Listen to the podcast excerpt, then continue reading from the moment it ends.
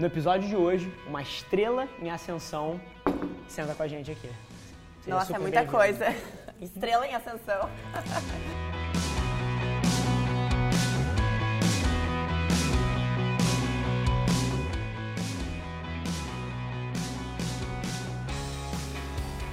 Fala galera, bem-vindos a mais um Extraordinários, episódio número 66 e hoje a gente tem o prazer de receber a Bibiana aqui. Bibiana, seja super bem-vinda. Prazer é todo meu. Prazer enorme estar tá aqui e para o 1%, literalmente 1% de pessoas, porque a gente mora no Brasil. O Brasil é o país do esporte, é o país do futebol e você tem uma carreira brilhante no jornalismo esportivo. Então, por 1% de pessoas que nunca ouviu o seu nome e não sabe quem você é, conta um pouquinho da, nossa, da sua história, assim, Gibi 001. Bibiana Bolson, Gibi 001, que história é essa?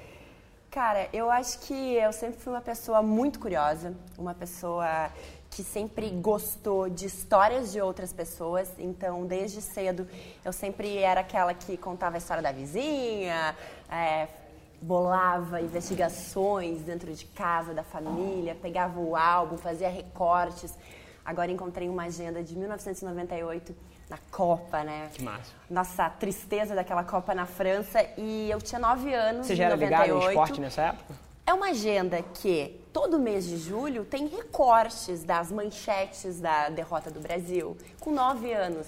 Então, assim, alguma coisa já existia. Com certeza. E lá em casa, a gente sempre foi muito estimulado para o esporte. Minha mãe sempre fez dos eventos grandes eventos. Então, é, dia de jogo do Brasil era aquela coisa com comida, todo mundo lá em casa, churrasco.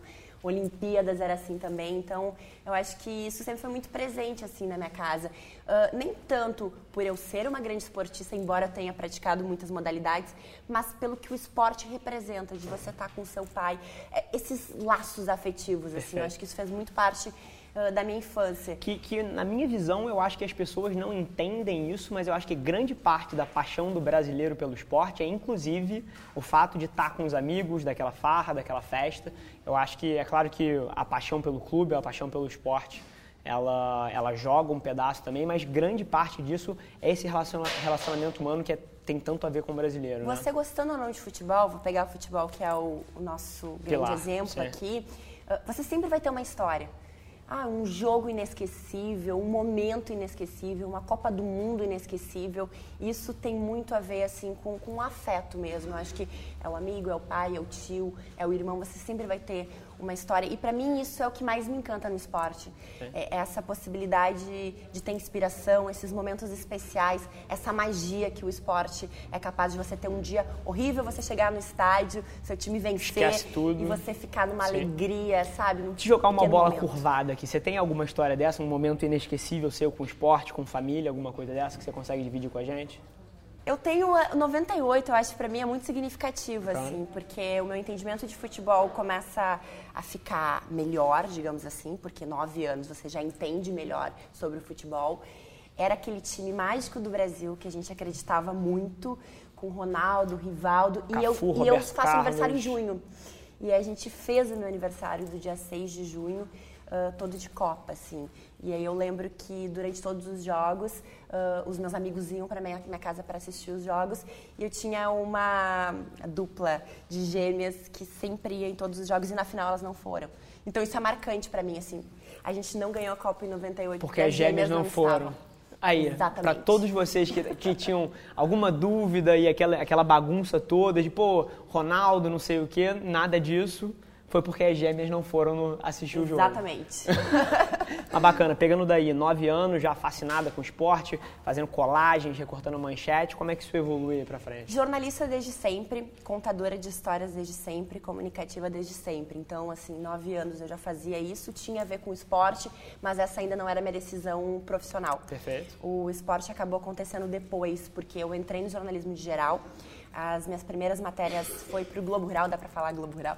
Claro, pode é, falar o que então, você quiser aqui, é, sem então, restrições. Pode falar, tudo, pode falar nome boa. de marca, pode falar, pode falar qual é o look então, que está vestindo. Vocês, é, vocês podem imaginar, assim, as minhas primeiras matérias eram na lavoura, soja, trigo, coisas que eu não entendia nada e que eu tive que entender. Então, meu primeiro ano de jornalismo foi no interior. A possibilidade que eu tive foi no interior. Eu saí de Porto Alegre, onde eu já tinha minha vida, já tinha uma certa estabilidade, porque no meu primeiro ano eu abri uma empresa de assessoria de imprensa.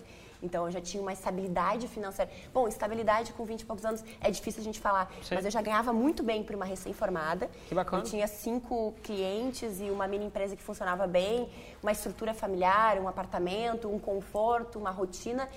E aí eu decido, não, eu quero trabalhar na televisão. E eu não estava pronta para trabalhar na televisão. E aí eu fui para o interior. Fui trabalhar numa cidade de 60 mil habitantes, Cruz Alta, passar pelo desafio de você ser produtor, você ser editor, você ser repórter, você ser apresentador, você ser tudo. Quantos você. anos isso? Isso já com 22. Bacana, muito nova mesmo anos, assim. Muito nova. Sim. Eu entrei com 16 anos na faculdade. Teve, aí entrou na faculdade, nesse bacana, depois você tem um assunto que a gente precisa explorar, 16 anos, 16 anos na faculdade, tem alguma conta interessante aí. Mas Escolha de faculdade, você sofreu algum tipo de pressão dentro de casa? Seus Muito. pais queriam que você fizesse alguma coisa ou outra? Muito. Eu sou uma família toda do direito, né? A advocacia. Uh, só que ao mesmo tempo, a minha mãe, ela sempre nos criou muito. Você tem a liberdade de escolher. Você tem que fazer o que você ama, a sua paixão. E ao mesmo tempo a gente olhava assim: ah, mas o jornalismo é difícil difícil, é complicado. Então tinha essa coisa assim de seguir o lado familiar que todo mundo estava fazendo direito, uh, de buscar uma certa uh, vida que tem uma estabilidade, que você pode fazer um concurso, Sim. que alguns caminhos já estão traçados. E, mas ao mesmo tempo, essa liberdade de dizer você tem que ser o que você quer, o que faz o teu olho brilhar, me deu muito suporte, assim. E todo mundo dizia, não, essa daí é repórter, essa daí é jornalista. Então, acho que foi natural, mas o meu primeiro ano eu odiei. Eu entrei na faculdade, eu odiei fazer jornalismo. Meu primeiro ano foi assim, o que eu estou fazendo aqui? Eu não quero estar aqui. Aí eu fiz um intercâmbio, eu fui morar em Londres e esse um ano fora uh, mostrou que realmente eu era essa contadora de histórias, porque diariamente eu mandava super e-mails para uma lista de amigos, contando como um diário Perfeito. de bordo.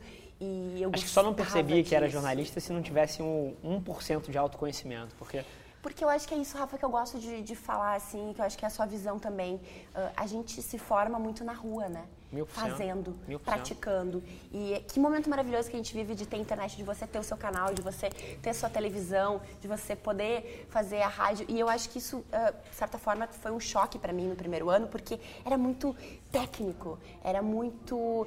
E, assim, Não tangível. E, e até alguns professores passando um certo desânimo da academia que havia um abismo entre você estar no mercado e você ser professor universitário Perfeito. também ali no jornalismo. Então, o primeiro ano foi muito difícil, foi muito desanimador e era muito técnico, era muito chato. Eu queria fazer reportagem, eu queria estar com o microfone na rua. E aí essa viagem ela abriu assim a minha cabeça, sabe? E, e mostrou que realmente eu era uma apaixonada por essa questão das histórias e da comunicação e que eu tinha que ter um pouquinho mais de persistência. Acho que essa foi, foi a chave, a, chave. Assim, a persistência. E o, o business de, de assessoria de imprensa, como é que isso nasceu? Como é que isso começa? Uma menina de 22 anos que abre um negócio de assessoria de imprensa, conta um pouquinho. Acho que tanta gente é, se relaciona com esse momento onde você quer fazer alguma coisa, mas você tem medo, 22 anos, será que é cedo, será que eu não tenho experiência? E você claramente tomou uhum. uma decisão de tentar um negócio muito é, novo. A minha assessoria ela era focada em entretenimento. Perfeito. É, casas de, de show, boate, Sim. bares, restaurantes. Então era algo que já fazia parte do meu dia a dia. Mil por cento. Que eu já era uma menina que adorava uma balada, que tinha muitos amigos.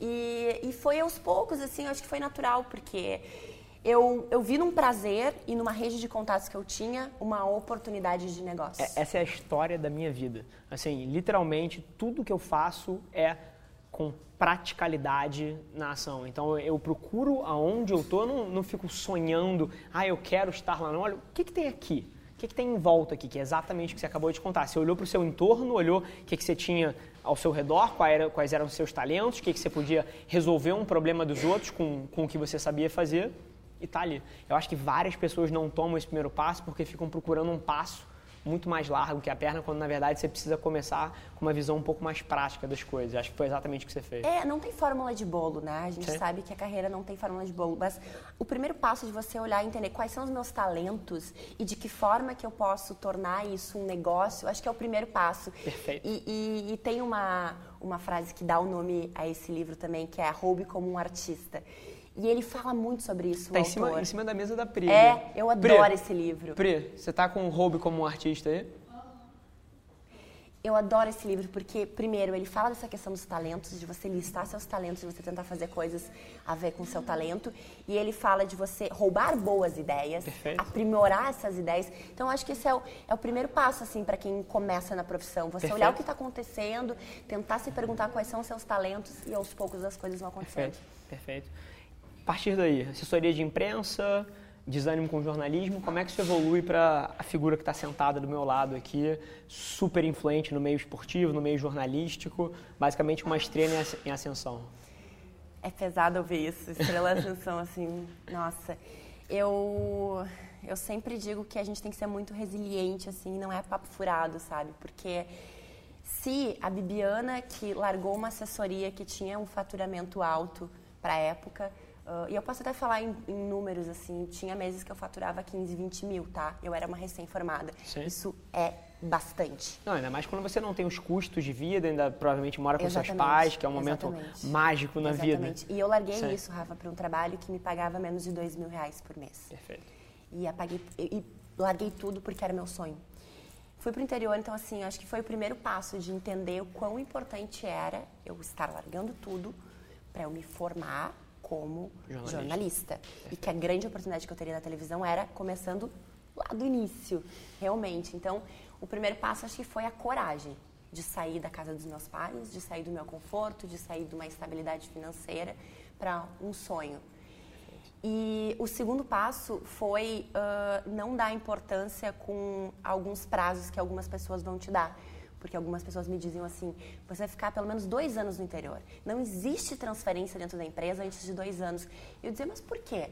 Se eu trabalhar direitinho, se eu trabalhar com empenho, se eu encarar todas as, as pautas com vontade, com desejo, por que, que, as coisas não podem acontecer mais rápido? Quando aconteceu para você? Aconteceu com oito meses. É tá? fantástico. E só aconteceu com oito meses porque eu ainda tive dois meses de galchão, porque poderia ter acontecido com seis meses.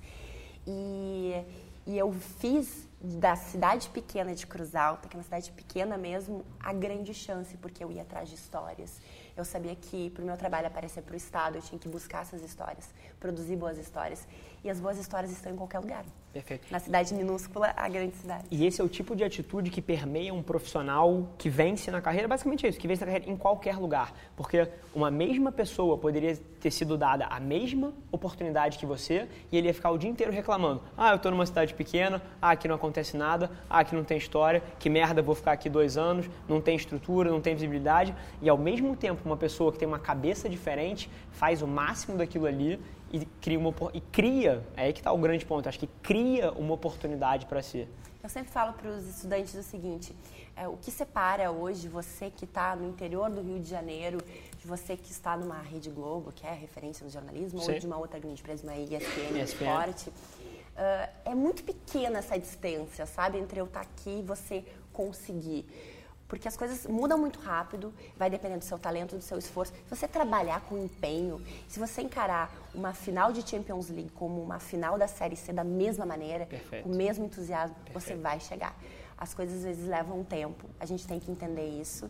Nem sempre vai ser mil maravilhas, mas assim, eu, eu acredito muito nisso. Assim, as primeiras as coisas acontecem primeiro no seu estado mental, de você colocar na sua cabeça que você quer que isso aconteça, e aos poucos com luta, né? Com determinação. E deixa eu te fazer uma pergunta que provavelmente ninguém nunca te fez. o que, que você acha que te mantinha motivada num lugar que teoricamente não era o seu sonho de conquista, mas você entendia que aquilo ali fazia parte do processo? Como é que você se mantinha tão motivado? Como é que alguém que está ali numa final de Série C consegue se manter motivado cobrindo a final de Série C durante quatro anos, porque às vezes demora. As pessoas às vezes, ah não, eu vou tentar isso aqui durante dois meses. Pô, se for para tentar dois meses, nem começa. Uhum.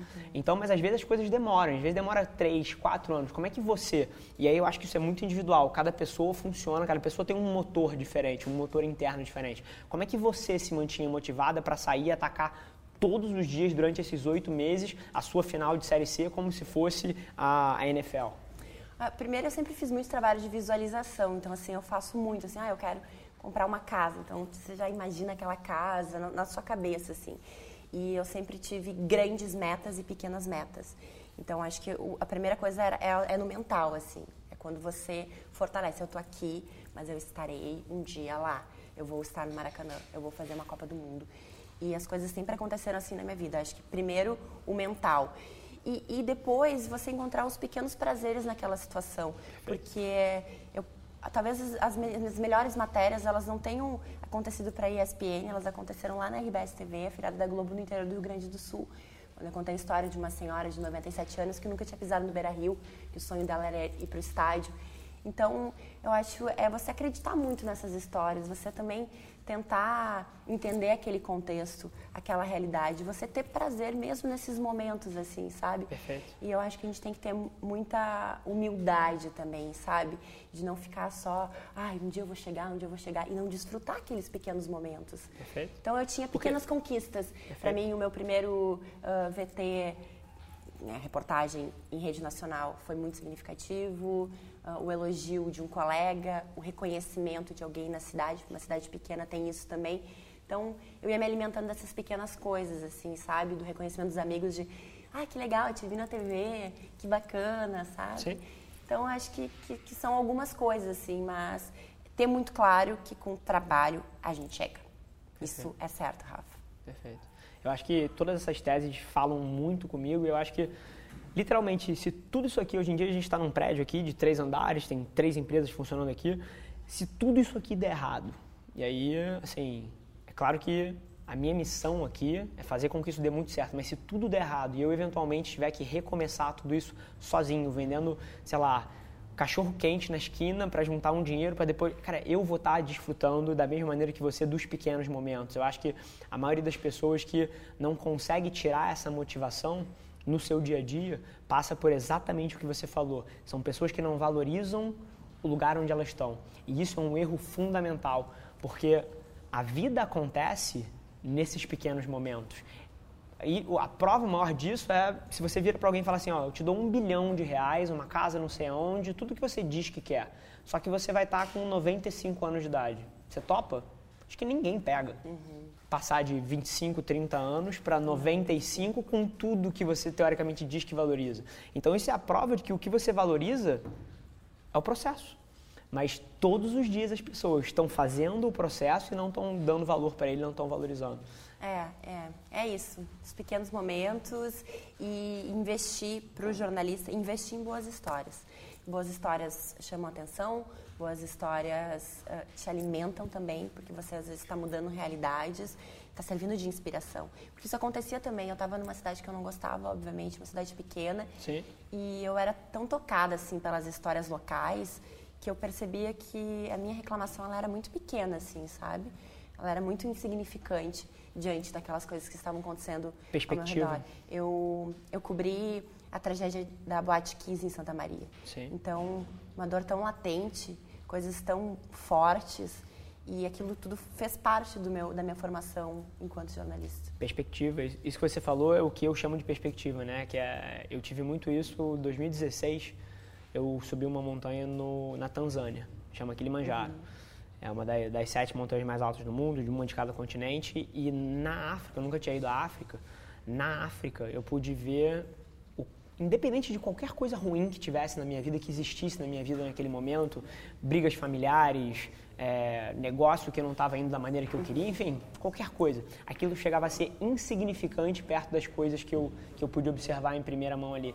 Então, eu acho que isso que você falou é central à vida de qualquer pessoa que que está numa jornada dessa, que é ter perspectiva, que é olhar para o seu e valorizar o que você tem, porque, sinceramente, toda vez que você tem saúde sua e das pessoas que você ama, eu acho que o resto todo é, é secundário. E eu acho que todos os dias as pessoas, inclusive eu, inclusive você, inclusive todo mundo aqui, de, por micro momentos você perde isso, você passa a valorizar outras coisas que não são o que de fato importa. Hum. Então acho que é massivo. Mas você tocou num ponto que eu acho muito interessante, que é, você falou esforço e talento.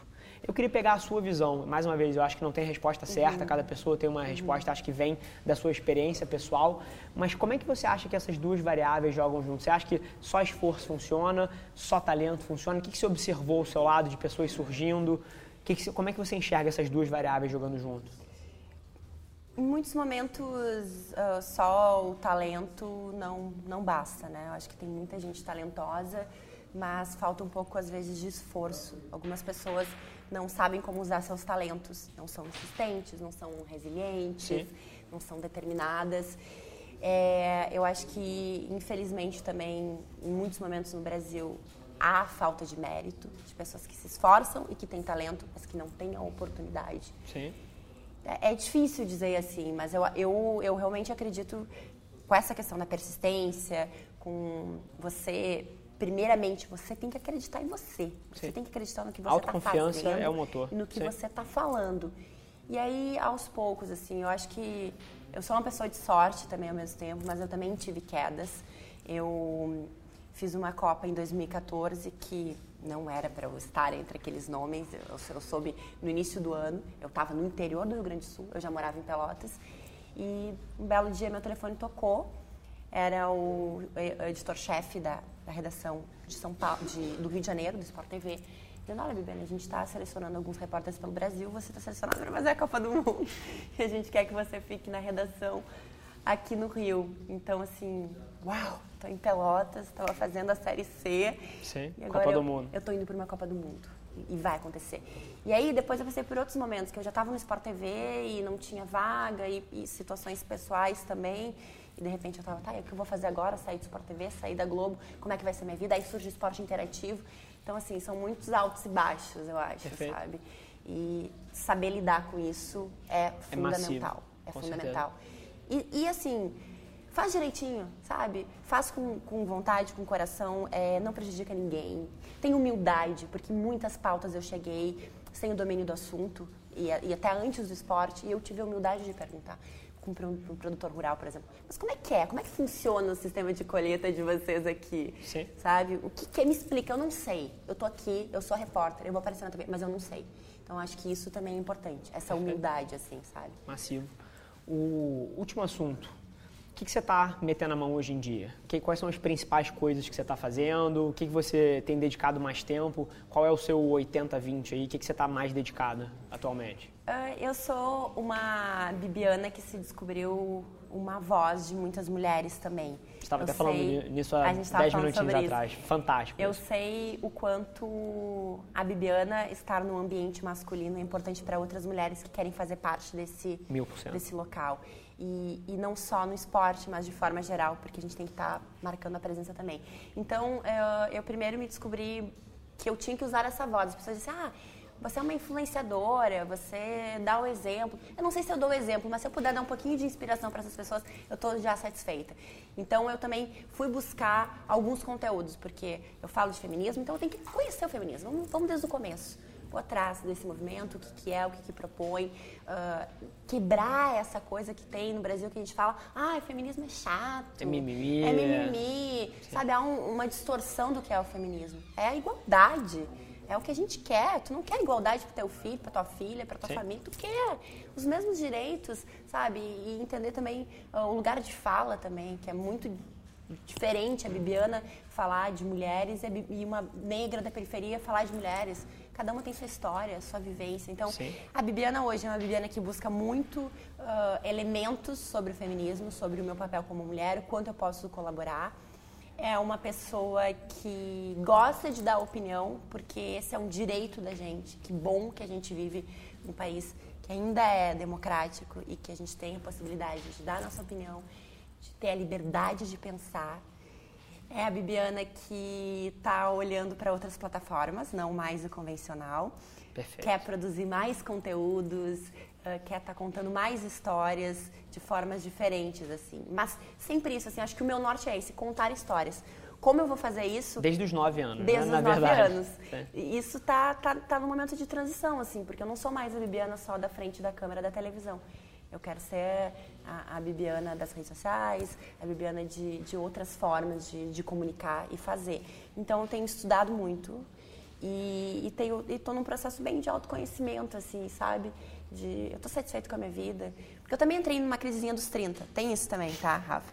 Entrei. Impossível. A partir, Impossível. Dos, a partir dos 28 tenha comprovado que é... Sabe o que é a crise dos 30? Estou é entrando agora em janeiro. Você vai entrar quase todo mundo passa por isso. Que a crise dos 30 é o quê? Você já passou por situações muito difíceis na sua vida, você sabe que você vai sobreviver elas, porque você já passou já por passou essas situações. Por Mas ao mesmo tempo, em alguns momentos, você se questiona, tá, mas o que, que eu quero da minha vida? Eu vou casar, vou ter filho? Como é que vai ser? Qual é o meu propósito? Então, a crise dos 30 é muito isso, assim, tem a ver com o seu propósito. E não é só uh, o dinheiro de que você ganha. Sim. Não é só isso, é, é o que, que você quer, prazer. É o tom que você vai dar na é sua vida. como você vai gastar o seu tempo aqui na Terra, Sim. quem são as pessoas que vão te cercar. Então, Sim. eu também estou nesse momento. Eu passei por ela aos 24, eu diria. mas, mas com certeza, eu acho que isso é massivo e, e não é negativo de maneira nenhuma, sabia? Eu, pelo menos na minha vida, que a gente falou 20 minutinhos antes de começar a entrevista aqui, dessa síntese sai um tom de mais felicidade para o resto da vida. Eu acho que é o momento que você está e definitivamente o momento que eu tô também. Eu acho que dessa, dessa, acho que às vezes a palavra que a gente usa às vezes dá um aspecto negativo, né? Crise dos 30, mas esse momento de autoconhecimento, onde você mergulha para dentro, importante. eu acho que é massivamente importante. importante. Massivamente. Show. Assim, entrevista fantástica e eu queria trazer um pouquinho de valor para a galera que mandou as perguntas. Eu sei que o Felipe deve ter tomado uma surra aí selecionando perguntas, deve ter mais de 300 perguntas, que o pessoal achou muito interessante o tema, né? A gente trouxe outras pessoas aqui até agora, mas o seu foi o que gerou mais interesse, assim. Eu acho que tem muita gente que tem o sonho de trabalhar com comunicação e toda vez que a gente traz alguém que foi muito bem sucedido nessa jornada, e principalmente as pessoas não sabiam quem era, mas eu acho que de onde a gente vai conseguir tirar mais valor daqui é porque, vamos supor que a gente trouxesse aqui, sei lá, Galvão Bueno. Dá um exemplo assim uhum. que todo mundo vai conhecer. Ele está tão longe, tão longe em momento de vida, em, em momento de carreira, até do que quer para si, que eu acho que as pessoas têm uma dificuldade de pegar o que uma pessoa dessa fala e aplicar na própria vida. Mas você, como você falou aí, ao redor dos seus 30 anos, ainda é de certa forma próximo a alguém que está começando, apesar de já ter tido muito sucesso. Então, essa interseção eu acho que vai ser massivamente interessante da gente explorar. Então, estou ansioso para ver o que, o Filipão separou aí para gente. Bom. Vamos lá, Filipão, o que, que você separou para gente aí? Vamos lá, primeira pergunta do arroba Queiroga Caio, Caio Queiroga, ele pergunta o seguinte, como se destacar da concorrência em um meio tão competitivo? Perfeito. Acho que essa pergunta é super interessante porque o jornalismo, principalmente nos meios tradicionais e por onde você passou, é extremamente competitivo. Tem muita gente querendo os lugares de destaque, tem não vou falar briga, mas tem uma disputa forte pelas melhores pautas, pelos melhores posicionamentos. Como é que você viu um pouquinho isso que o Felipe trouxe aí pra gente? Como é que você acha que você se, conseguiu se destacar? E assim, eu acho que o maior valor está sempre na sua história. Como é que você acha que você se destacou? Acho que você até já entrou nisso, de certa forma, um pouquinho mas eu queria ouvir a sua versão. Como é que você se destacou no meio que tinha tanta gente querendo a cadeira que você está sentado hoje em dia? Eu não olho muito para essa questão da competição, sabe? Eu não gosto dessa palavra. Uh, eu acho que nós somos colegas e, e, eu sempre fui muito assim, sabe? Pô, meu cinegrafista é meu parceiro, o concorrente da outra, ele não é concorrente, ele é meu colega. Então começa por aí, assim, eu não, eu não gosto dessa palavra competição, tá? Perfeito. E eu acho que competição é uma coisa ruim pra gente, assim, traz coisas ruins. Dá a impressão que, dá a impressão impressão que para você ganhar, o outro tem que é, perder, né? Exatamente. Eu, eu quero que todo mundo vença. Perfeito. Todo mundo ganhe, sabe? Que eu vá para uma coletiva de imprensa e todo mundo faça as melhores perguntas. Mas começa por aí. É, você não pode ter medo de perguntar. Então, alguns jornalistas, e faz parte da minha geração, estão extremamente acomodados, estão fazendo um trabalho muito mais de assessoria do que de jornalista. Você não pode ter medo, você tem que botar o dedo na ferida. Então, saber perguntar e não ter medo de perguntar é o primeiro passo, assim, eu acho, para ser diferente. Perfeito. Você acredita, então, que tem muita gente que não gosta de as trazer as perguntas. Você Bacana. vai olhar uma coletiva de imprensa, são as mesmas perguntas. Perfeito. Então, assim, eu já fiz pergunta que todo mundo perguntou, aí ao final da entrevista eu perguntei, é, fulaninho, tá, Felipão, por exemplo. Felipão, tem alguma coisa que não te perguntaram aqui, que você gostaria de falar? Então, assim, é uma outra forma, sabe, de você tentar trazer uma coisa diferente. Então, acho que no dia a dia do jornalismo, a primeira coisa está nisso, assim. E, e depois, assim, o seu faro, sabe, de ir atrás da história. É, claro que dentro de uma redação tem o produtor que vai buscar a história, tem o repórter, tem um editor. Mas como eu comecei fazendo tudo, que eu era minha própria produtora, então eu sempre tive muito isso, assim, eu gosto de estar na rua perguntando, catando história, levando para a produção, ah, o que vocês acham? Será que seria legal? Então, isso também é, é algo diferente, assim. E qual era a outra pergunta que agora Não, era, era isso, era, era, era justamente é. essa interseção entre como é que não... E eu acho que essa pergunta, e as suas respostas, inclusive, elas transcendem o jornalismo. O que você, o que você falou pra gente aqui foi basicamente seja diferente, faça alguma coisa diferente, pelo amor de Deus, porque eu acho que. E seja natural. É, era isso que eu queria concluir. Seja natural, porque isso, assim, a televisão, a câmera, o microfone, inibe as pessoas. Mil por cento. Parece que tem uma distância. Então, quanto Bruno, mais próximo, quanto mais próximo, mais natural você estiver, melhor. Então, eu não sou aquela pessoa que escrevia o seu texto. Eu fazia os principais uh, tópicos ali, levava o texto e eu contava. E perguntava, Bibiana, o que está acontecendo no treino? Olha, está acontecendo isso, aquilo. Cantava, sabe? Então, assim, acho que é naturalidade. É uma conversa. E isso as redes sociais nos propiciam muito, assim, essa Perfeito. aproximação, sabe?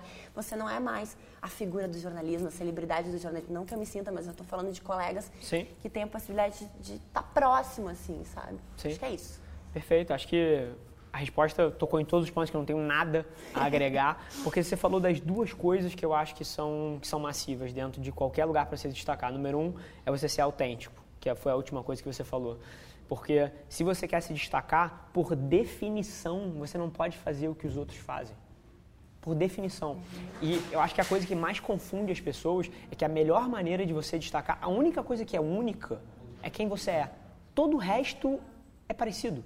A única maneira de você ser autêntico, de você ser único, é se você for exatamente quem você é. Só que ao mesmo tempo, toda vez que alguém é colocado numa posição para aparecer, numa situação mais importante, por algum motivo essa pessoa entende que a melhor estratégia é ele tentar se parecer com o que todo mundo faz. Referências são boas, mas você tem que Sim. criar o seu estilo. Também. Perfeito, perfeito. Então a autenticidade eu acho que é massiva, você tocou nisso. E a segunda coisa é, é, ser diferente, é fazer diferente, é trazer alguma coisa, porque você não, mais uma vez voltando à definição da palavra se destacar, que eu acho que foi a pergunta, não foi?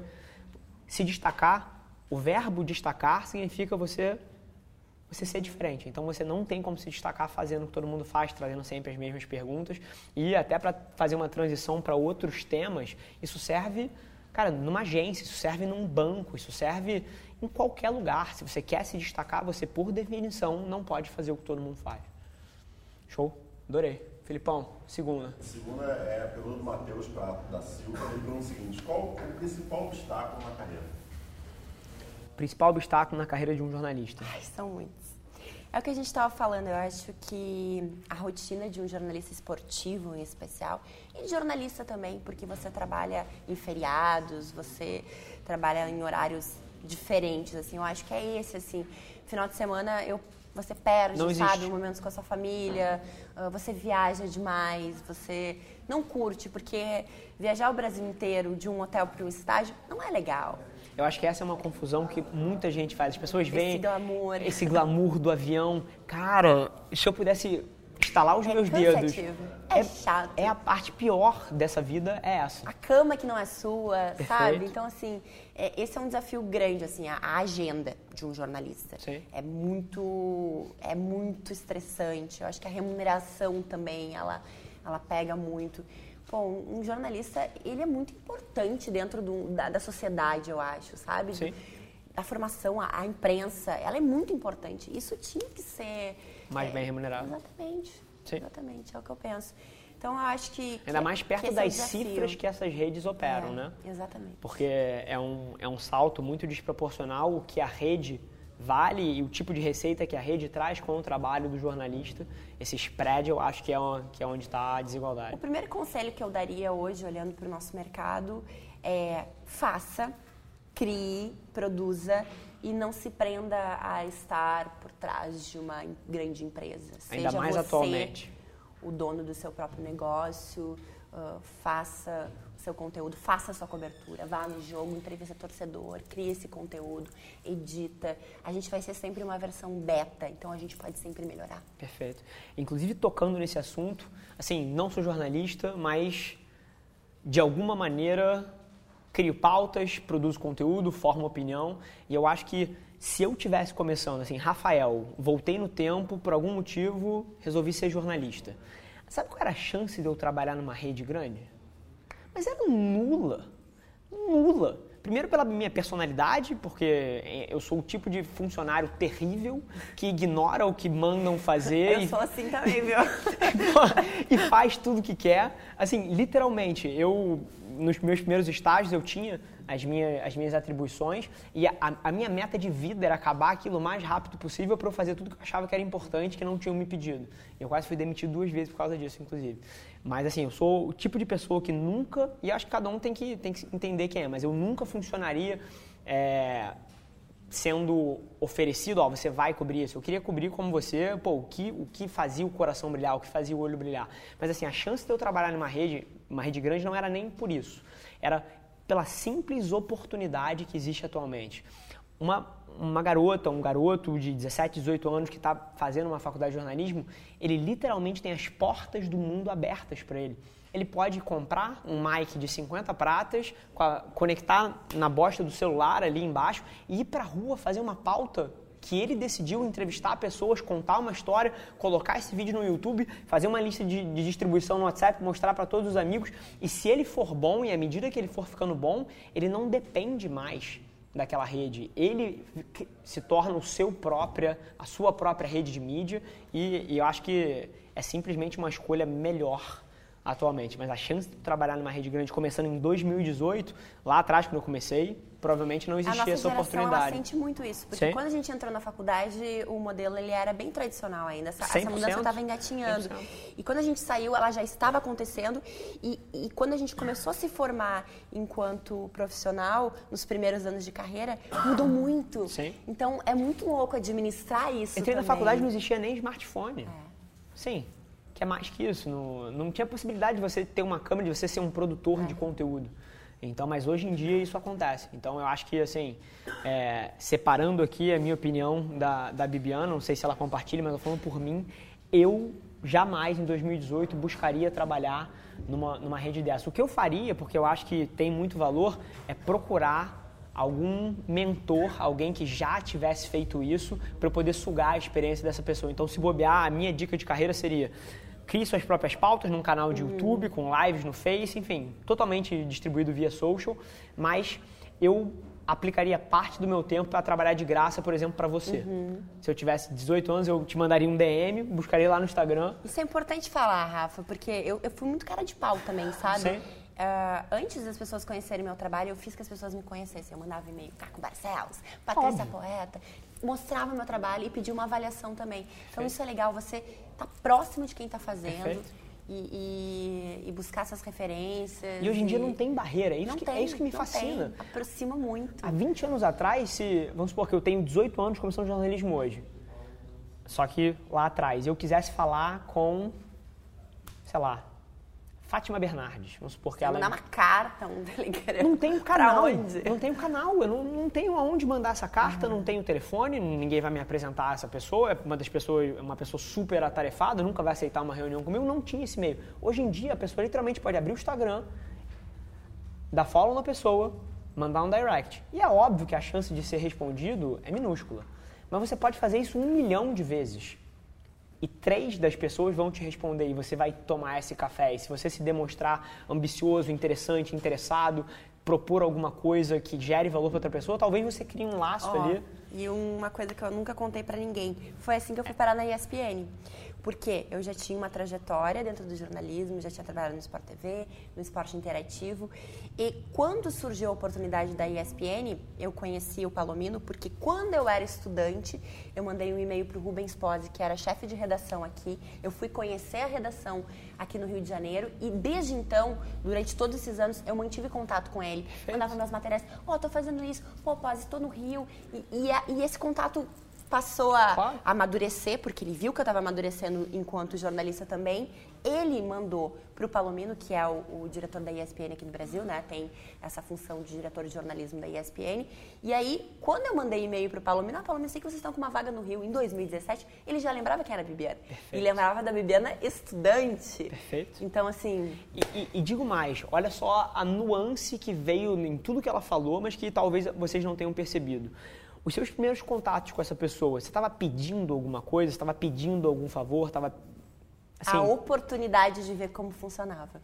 Assim, você chegou agregando, mostrando, você não estava pedindo, pô, me arranja um trabalho, me arranja alguma coisa. Esse é um erro muito grande que as pessoas também. No primeiro e-mail, eu recebo centenas de e-mails uhum. toda semana. É nego me pedindo alguma coisa.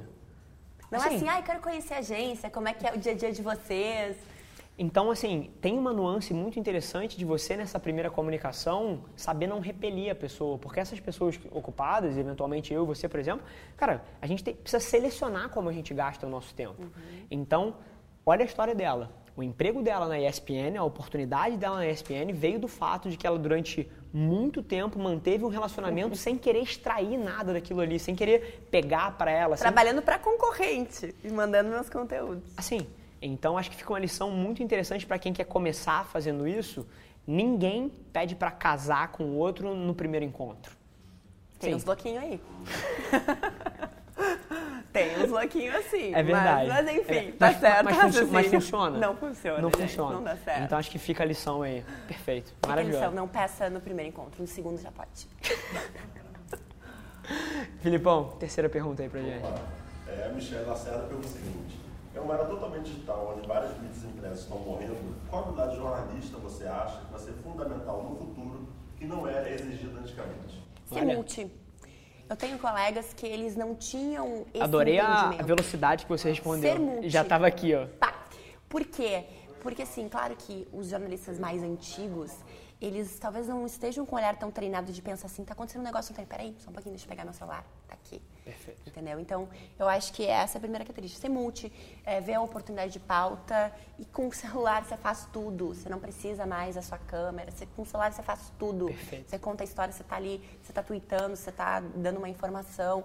Então, eu acho que, que é isso, assim, é, é ser multi, é você saber escrever, você gravar, mesmo quem tem vergonha, porque tem muitos jornalistas isso que a gente está fazendo não é fácil. As Sim. pessoas se sentem intimidadas pela câmera. 100%. E é normal. E mesmo fazendo jornalismo e comunicação e publicidade. Então, é tentar perder essa vergonha também, sabe? Porque o vídeo, ele é, ele é importante. Ele é legal nesse processo de comunicação também.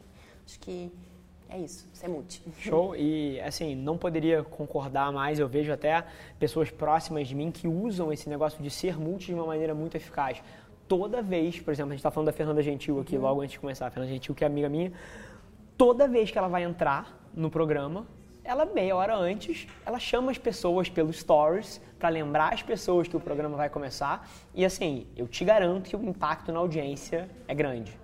Então, é essa inteligência de, de, se adaptar e de trabalhar esse cross entre todas as plataformas e, como você colocou perfeitamente aqui, saber hackear, eu chamo aqui de hackear internamente, hackear esses momentos relevantes de cultura, que talvez você não tenha uma pauta tradicional para falar, mas você pode pegar o seu, seu Twitter e fazer um tweet ali, e dar os seus dois centavos, e dar os seus dois centavos no story.